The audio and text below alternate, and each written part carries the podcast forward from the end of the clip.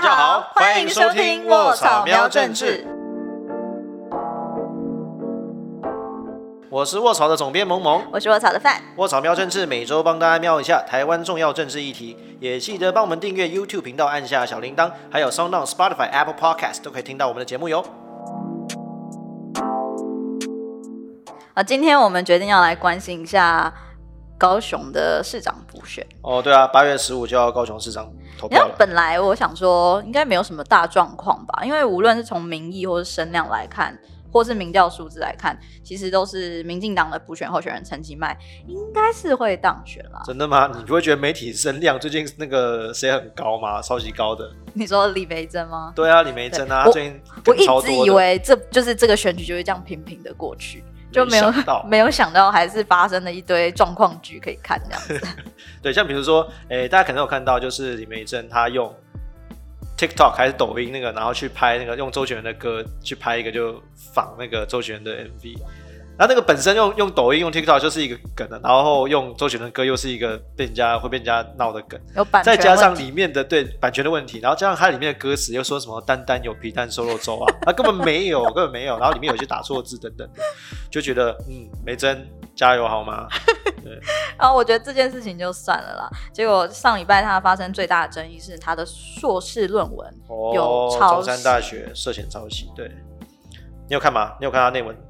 我其实没有看他的内文，但是我想说，你看这种争议出现的时候，总不能没凭没据吧？所以就想想说，有没有人去做一些什么直性分析，说他到底是怎么抄？数据的那个比对，抄袭有很多种讲法，有很多种讲法，有很多种抄法情况。因为例如说，像如果你写过论文的话，就是会引用一些片段。OK OK，然后谁怎么说？对，那你注明来源的话，你就不能说这样是一种抄袭。对，比如说呃。就引引一段，比如说范说过的话，然后后面刮胡范二零二零二零，对，表示二零二零范由范说过这一段话。可是因为呃，大家就是把他的学术论文拿出来看，哎，大家如果呃不知道的话，其实，在我们的国家图书馆都可以调到全台湾硕士生写的硕士论文。对，好，反正你就可以，就有人就去把它拿出来之后，然后就跟那个呃有可能是抄袭对象的那一份论文做比对，对，然后发现就是只是段落的差异。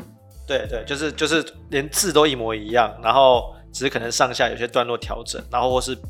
标题的那个符号改变，就是连因为会被发现完全是抄，就是因为它连错字或是错的标点符号都一模一样，所以这是完全无法辩解。九十六趴比对的数字起来是九十六趴相同。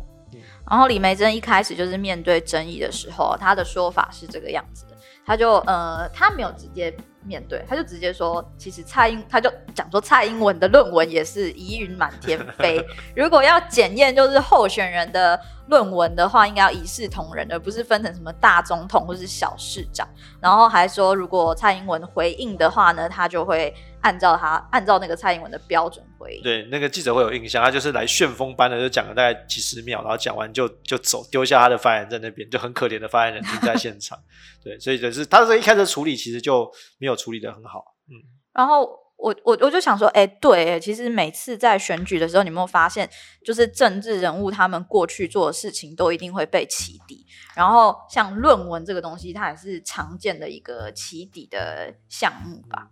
对啊，早知道就不要写论文。但是但是我觉得说，呃，就是在选举期间嘛，然后那些选举人他们。是不是任本来就是大众可以一起来就是检视的一个问题。那如果我们今天想要检视这个候选人的话，通常有什么管道？像查论文啊？我对我觉得这个其实就是像我们作为媒体的话，其实其实常常出现一些人物或争议人物，是我们大多数也是会这照这个 SOP 啦。那在选举的时候，两军交战，那几乎也是更必要的一个。基础工程，你当你在选举的，你一知道你的对手是谁的时候，你就要去这，而且这都是合法手段哦，都是公开资讯。像我们之前几个礼拜提到过的，这个政治人物过去选举的时候，政治现金有没有拿过谁的钱，然后钱花到哪里去，这个都查得到。还有，因为那个政治人物要财产申报，一样可以去监察院查他的财产申报资料，看看他，比如他的房子啊，他的土地啊，他有没有投资什么公司啊，那些公司再去做一些标案的比对啊。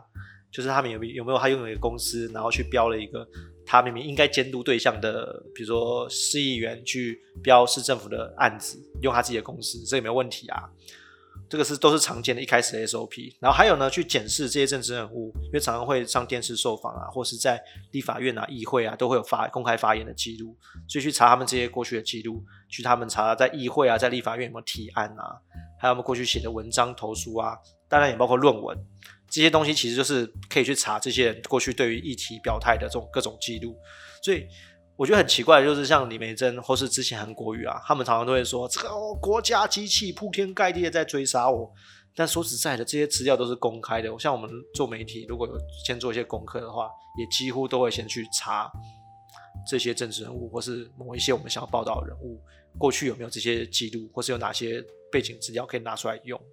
那你要不要教学一下？就是今天教学一下，对啊，就是说我要查李梅珍，或者说我要查那个政治人物的论文，好了，我可以有什么样的方式去哦去做这件事情？呃，第一个是那个嘛，我大家哎，大家有如果有写过论文的话，其实就知道，就是你的论文最后你要毕业前就要印几份，呃，不管是学校的图书馆，或是去那个要送一本到国家图书馆，所以那边都会有，一定会有纸本，那边是一定找得到的。对，就算你网络上下载不到，对，我不知道，因为很多人我知道毕业的时候刚写完论文都很痛苦，就会把那个什么勾选，我觉得什么五年后再公就是，就对，就是要关很久，大家都看不到，就网络看不到，但是实体的你去国家图书馆会看得到。还有，但是如果你前面有公公开或什么的话，你就线上那种全国硕硕博的一个论文网，其实也可以找得到。对，那当然像政治现金啊、财产申报这些资料，像现在政治现金和财产申报，我记得应该是网络上几乎都可以查到的。当然，过去一些比较旧的资料，你可能还是要去监察院，就是亲自去那个现场去登记、去找、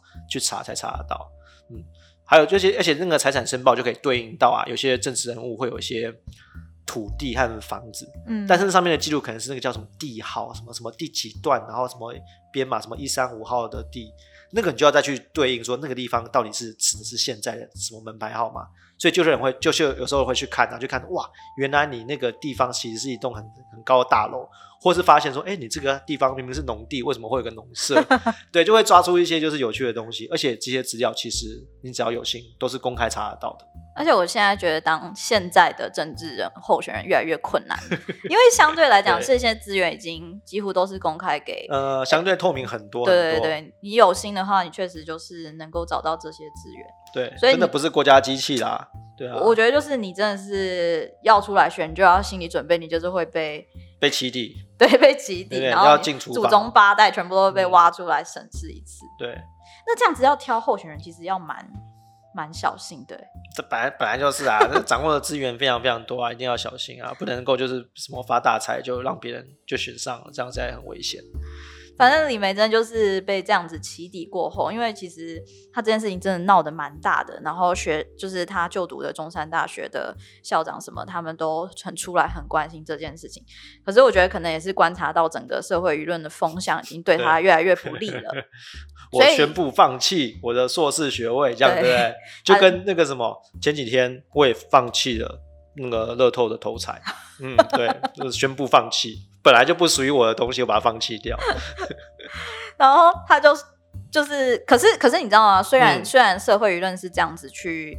批评论他，可是他还是没有宣布要退出选战呢、当然啦，来不及啦，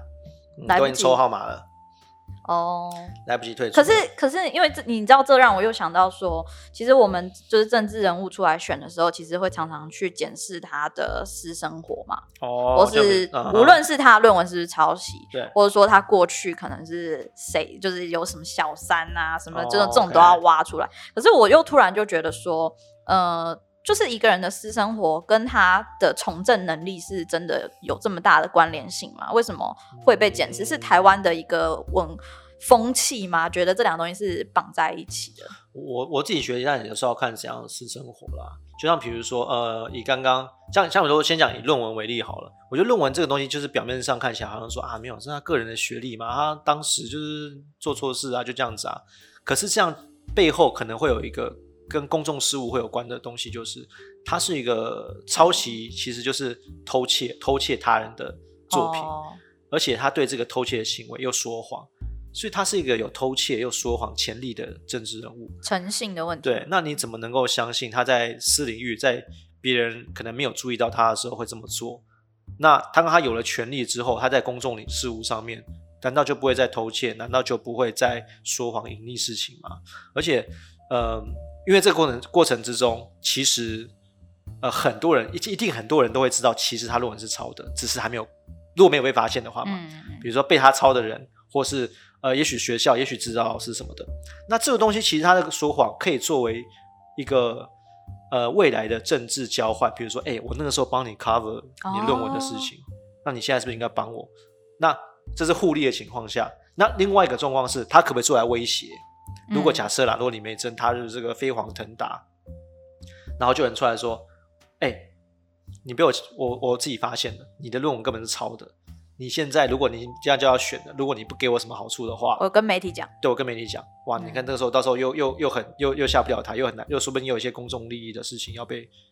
被被被毁被毁掉。你这个让我想到我自己在写硕士论文的时候，其实嗯哎呦，不经意的想要透露你有写硕 硕士论文就你对了。自己有写。哎，怎么这样子？就是下载数要提高了，那个论文的下载数好紧张。没有，我是说那个过程其实是需要经过很多人，并不是说我自己觉得会过就会过，因为它中间牵扯到你的指导老师、对你的口尾，对就是大家是看过、检视过你的文章，认为你这个硕士论文是可以获得这个文凭，然后盖章签名以示负责。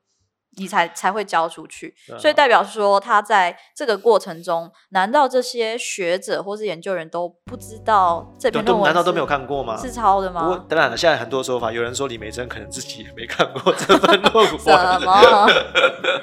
所以你可以知道这过程是多么的随便，而且有多少人在其中上下其手。那这个东西都是你就算你现在就算没报，你之后这些人都可以拿来作为跟这些政治人物八梗的筹码。哎，我要揭发你，我要我上次帮你，你现在要赔给我，你现在要给我好处，对。而且刚好提到另外一个嘛，小三嘛，对，好，这就是这个东西。其实大家我们想说啊，这种私生活、感情生活、政治人物，为什么不一定要关心啊？但是其实大家要想想到，就是像我们在做什么财产申报啊，还有一些就是利益回避的法律的时候，其实都会说，哎，一些政治人物啊、官员的几等亲以内不能做哪些事情，或是要做财产申报。要回避。对，嗯，但是小三就不用啊，对不对？你说小三要财产申报啊，对我有个小三帮我登记一下他的财产啊什么，不会嘛，对不对？所以就是，如果政治人物你只法律只框架住哦他的原配、他的配偶哦有规定说他不能怎么样怎么样，哎但是他如果透过小三去，比如说去标一些案子啊，或是去把财产都放在小三那边拿他的一些黑钱就不会被查到啊，那当然不行啊。所以好像你说这是私生活不用管吗？我觉得这个其实都还是会牵扯到公共利益的问题。所以有点像是从媒体舆论的角度去呃避免这种灰色地带的状况发生。对，哎，嗯，那你这样法嗯国怎么办？你还记得那法国那两位总统，哦他们也哦是小三的问题。我就小他，那那我就他们也不一定小三，就是女朋友很多啦，然后离婚很多次，像什么萨克奇啊、欧兰德，大家可以搜寻一下法国历任总啊，那这样子的话，呃男性总统的的女性友人都没蛮感情生活蛮丰沛的，就是他们可能不断的在总统任内哦，还可以换不同的女朋友，哇我觉得塞，好厉这样就不会厉害哦，不是哦我的意思说，这样就不会被法国人检视说啊，我觉得你这样不适任，不适任我们法国总统。哎、可是某些程度是公开的，就是大家都知道说，哦，总统最近换女朋友了，啊，这某些程度也是这种公开透明？我觉得很像民情的不同，也可能大家也对于嗯就是感情生活的华人跟容容忍度，外国人的。就是广义的，也许东方世界跟西方世界的差别吧。呃，我觉得这开放讨论好了。如果你你能接受你自己的市长或者你的总统是一个私生活很丰富的人吗？请大家 留言告诉好好我们。好好笼统，对什么 hashtag 是生活很丰富嘛？不要不要，就不要。时间管理大师这样对，对对对，哎、真的，哎、可以当总统又可以然后还交一堆女朋友，那真的是时间管理大师。嗯，哦，所以好跳过。你知道很好笑，就是呃，就是李梅珍这件事情爆发之后，大家就发现，哎、政治人物的那个硕士论文都可以拿来写个新闻什么的，然后哦就有媒体发现说，就是最近国内的那个政治人物硕博士论文的点阅率就变那么高。对对，好恐怖哦。可是你知道，我延伸思考了一些问题，就是说，像会有这种学历乱象。乱象，就是就是拿拿论拿论文或是拿学位变得很容易这件事情，哦然后让我突然去反思说，我们是不是每次在选举的时候都会很强调选举人学历要很好？你看，随便台面上的选举人都是什么台青交这样子的，就是会不会是要一定要有这个包袱，我才能来哦参选？所以他们就要有这个经历然后就用洗洗学历之类的吗？之类的啊。可是我觉得导演我自己看，我觉得也不一定，因为说实在的，大多数的选民其实真的在投票的时候，真的会看大家这些人的学历是什么吗？比如说像像就韩国瑜，韩国瑜其实是东硕士，哦硕士，他有东正正大东亚所吧的的硕士，哦，OK，对啊，但是好像大家也不会用，不会把他以一个哦，他其实有硕士毕业的一个角度去检视这个人嘛，对吧？大家其实喜欢的是这个韩国语或者什么的，或者像呃李梅珍，她也是硕士，但好像她就是这个学位拿到硕士，但好像大家也不会觉得她很厉害啊。但就我的自己的理解啦，我觉得很多地方的政治人物会有会很会确实很多会洗学历的这个经验，但很多时候是一种这是一种交朋友的方式，就跟哦他们彼此之间，比如说看到某某人去洗了同朋友，某某人就他突然读了个硕士毕业回来，哎，阿妮他也嘛有读读硕士，那我也要去读。然后呢，在地方上这这个关系是，他去读硕士，嗯他可以在硕士班交到朋友，老师其实也是他的朋友。哦大家应该有看到嘛？李梅珍说她过生日，还有很系系所上有很几个老师还请她切生吃生日蛋糕，那些其实是他的交友圈，他在扩大他的交友圈她可以认识一些地方的学界啊，产朋同学是产业界的啊，他自己是政界的啊，诶，认识一些新朋友，学校需要在职班的学费，他又花钱来这边认识，扩大他的这个影响力，扩大他的交友圈，所以这个过程其实是是其实是一个社交的行为，而不是一个学术的行为。所以很多地方政治人物，我的理解是这样。你这样让我想到一些前辈也是有讲说，其实你真的读，你真的想要进修硕士班，有时候不见得是真的拿到那个学历，是因为你到了某间学校，或是进到了某个领域中，那群人就是那样子的人脉会集中在那边，然后你刚好就是去交朋友，对，听起来好像就是类似的。就学到的是人人脉，学到的是就是交换到很多很有用的名片，而不是真的去学术性的学习这样。好了，你前面讲到韩国语对不对？哎，对，我就在想说，为什么韩国瑜最近这么安静？就是他 他为什么没有出来帮李梅珍补选啊？哎，有这一趴，我现在还发现没有啦，因为你看李梅珍，就刚刚你前面讲的啊，啊这场如果必输，那他出来不是就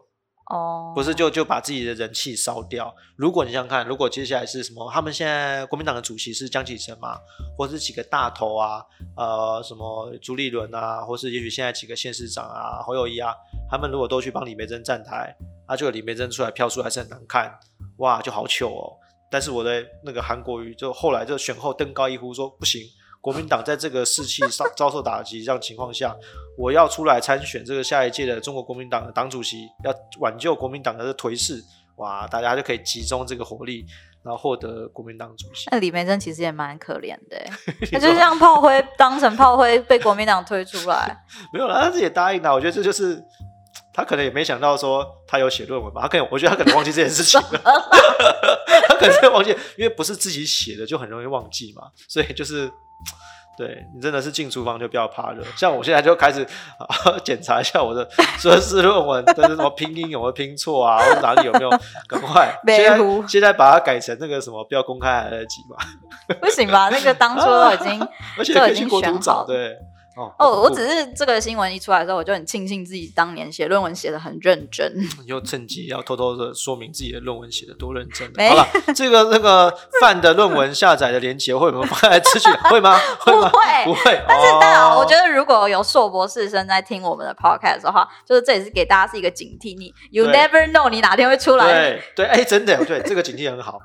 你不要以为什么现在你写的硕士论文，你就写完就逃，就离办好离校手续就耶解脱了，没有。然后一辈子跟着你以后就不要出来选，我跟你讲，以后你就知道错了。你哪有几个错字，哪里的备注那个没有写好，那个参考文献没有写好，全民都会帮你检查。而且很多听我们节目的人应该就是对政治很感兴趣，说不定也对于参选跃跃欲试我以为。很多人都在正在写论文，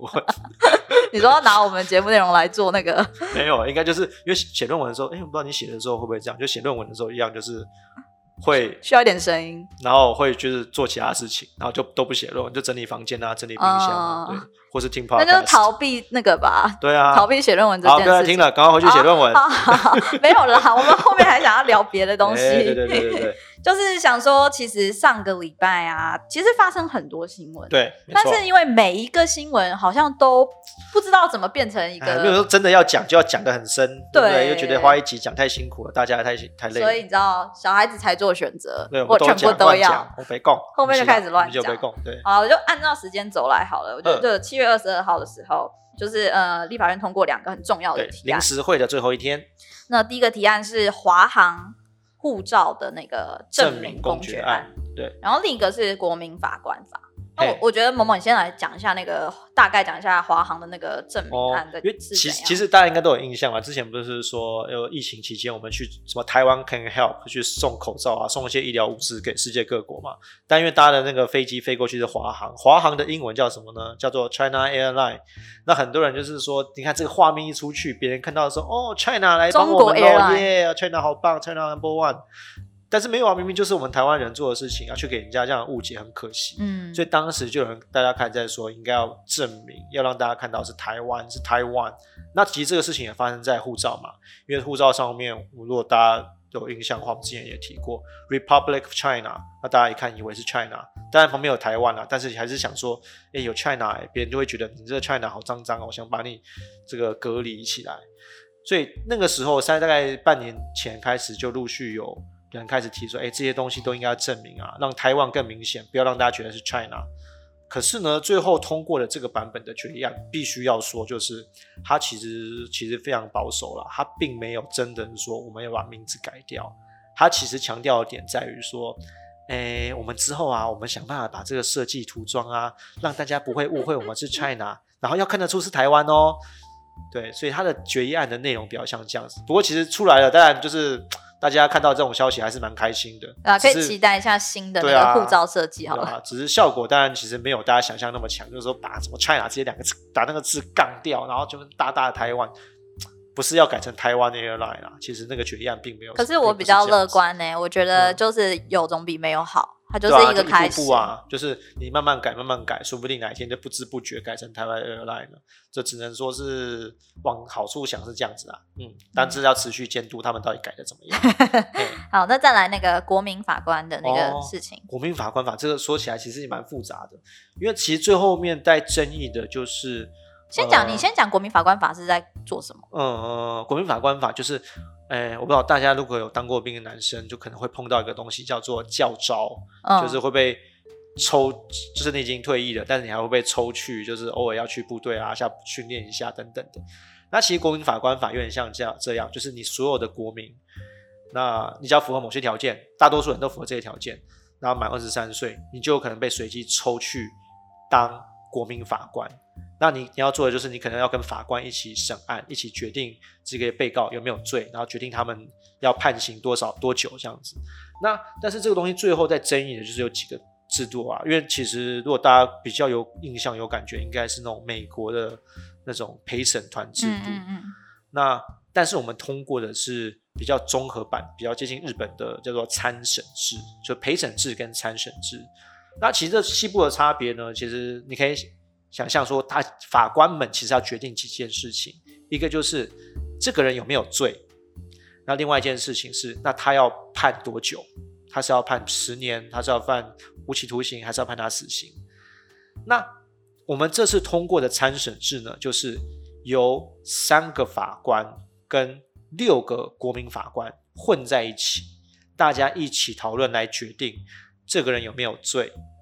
还有这个人要判多久。但是这六嗯。个人都不是法律背景出身的，对对，对他有排除一些条件啊，就是你嗯。如果就是是什么法律什么法律系学者啊，你是法律的什么律师，你是工作法律相关工作人员啊，他其实就会做一些排除，他就尽量是法律素人，嗯，就是一般人，很一般的人。他那个概念有点像是，如果连就是我随机去这个国民里面抽了这个这么这么多一般人，他们都觉得这些人是有罪的，那可见这个人应该是要有罪的。可是我觉得这个说法也是有一点，就是中间有很很多讨论的空间。嗯，对啊，对当然这个东西它目很多的目的，其实我自己的理解啊，是它有很重要的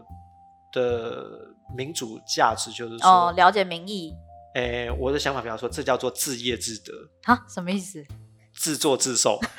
民主的真真谛就是自作自受。哎，这是不是韩国语讲过？因为某些程度就是这样子嘛。那我们选出来我们的政治人物，我们自己要承担这个政治，我们选出这个政治物带来后果。OK，我们自己选人民选出来的，我们叫他国民法官好了。他们所做的决定，我们人民所做的决定，人民要自己承受，因为被告也是人民嘛。你被告的人啊，这害我又好想要再问说，就是到底这六个人要怎么选出来？可是这细节还没出来，对不对？诶，有有啦，他他就有什么二十四、二十二十三岁以上，然后不什么不能是什么法官啊、律师啊，不能够是法律专业人员啊。等等。我没有看过怎么抽诶，我们真的是要期待第一次抽抽抽看看看会不会被抽中。诶可是被抽中之后好像要保密，好像没有人来分享。可是，可是你知道，我看到、嗯我也是看到这个通过之后，其实我自己会想要去参加看看吗就吗？对，可是我想哦参加的点是，因为如果你平常 就是没有什我以为你要么写独家，做没有你平常没有什么做奸犯科的话，你其实也不会哦去那个场合吗想到了，你是不是想被抽到？又听说一天有三千块？没有，不是，才不是。然后我自己又不是法律师什么的，哦我没有机会在那个现场。可是我一直觉得，嗯，每一个人应该都要具备一些法律的常识，或是对于哎社会在走，对不对法庭上的了解。然后常常我们看到新闻，我们在批评说，为什么法官这样判？为什么法官那样判？这个东西怎么搞出来的？可是我觉得，如果我自己实际去走一次那个流程，哦你才会知道说那个决定出来有多困 You 难 can。you up，你行你上啊！恐龙法官，你才三叶虫哎，这样对不对？所以我自己是蛮想要有机会，如果被抽到，我会想去人生有一个经验去做这件事情。嗯可是我不知道会不会有些人觉得很不爽，就是说他平常我干嘛被抓去？就被绑走，对哇，一天三千块应该还算开心了。但是因为我有听到一个争议，叫假、嗯假如说那个人他平常就是不问事实，然后也不关心别人的死活，然后他可能就是也没有很热热衷于参与这个审判的嗯过程。那但是我们这个审判的结果可能是交在九分之一的的的的哦决定权在这种这样的人的手上，也是蛮麻烦的。我觉得这个就是民主社会自业之德，对，哦大家就是要一起来扛，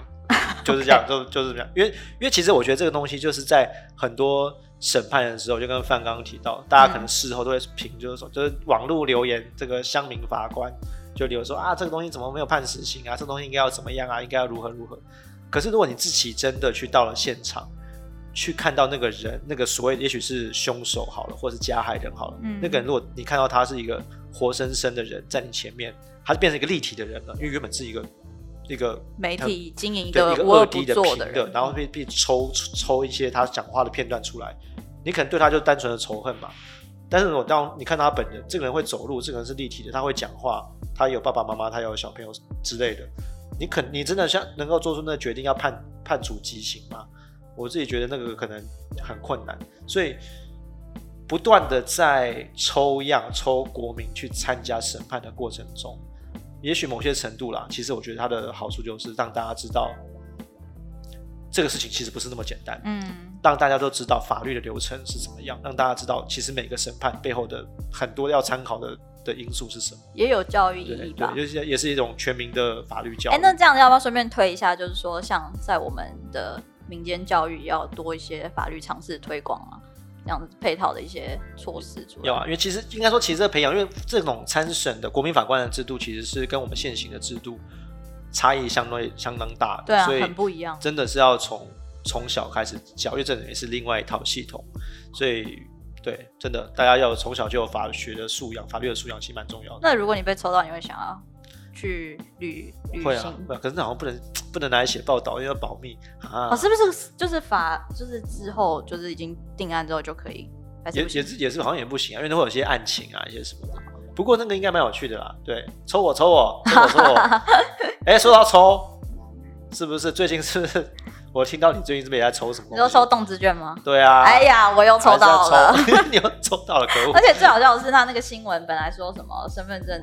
字号尾数是四的动资券几率最低，因为我是四嘛。哦哦，可是因为你知道那个直播完全看不懂在做什么。哦，哎、我没有看，你反正他的直播就是找那个国手来，就是反正抽奖就就抽数字，然后就说数字最后会变乱码。啊，可是好，我跟你讲，我就有发挥萌萌上一集教我的那个监督的精神，嗯我就觉得说，一个民众都看不懂的直播，为什么还要花费这个资源去做这件你可能办那？个活动，可能又花十几万，你不是要让民众监督你抽签这个过程吗？可是你这样抽抽抽的过程，民众看完就哈黑人问变号，然后变成什么综艺节目那种 对。对对，然后最后还不是要用简讯通知的方式？哦，对啊，而且而且我不知道你有什么抽什么易放券那个吗？我我上上一次我们有讲易放券，易放券是抽那个呃身份证字号最后一码，嗯哼，就是你尾易放。券是不是 App 用 App 抽吗？要下载 App 吗？哦，你说你说抽签这件事情吗？我我不太清楚哎、对，因为像 有一些抽奖，啊我觉得现在碰到也是有些问题，就是哦很糟糕，又要批评政府，这样会不会掉掉粉丝？就是有些抽奖，比如说他会要求你要，比如说用一些数位工具，比如说嗯也许是。呃，手手机网就网络的 app，然后是扫 QR code 或者做一些不同的的尝试，但这个东西背后其实还是在做一种社会排除，就是如果你不擅长使用这些工具的人，哦，对，对，那那我就不会去登记。对对，我又呃呃呃呃，爬登就是怎么了？发生什么事情啊？为什么没有我？哎，那为什么你有抽到啊？你要去用那个什么方法去抽？为什么？就是你知道，就是为什么？这是资讯落差。比如现在而且现在有非常非常多种的券嘛，就算其实像像我们也许平常有在关心一些社会议题或什么，但现在太多哎，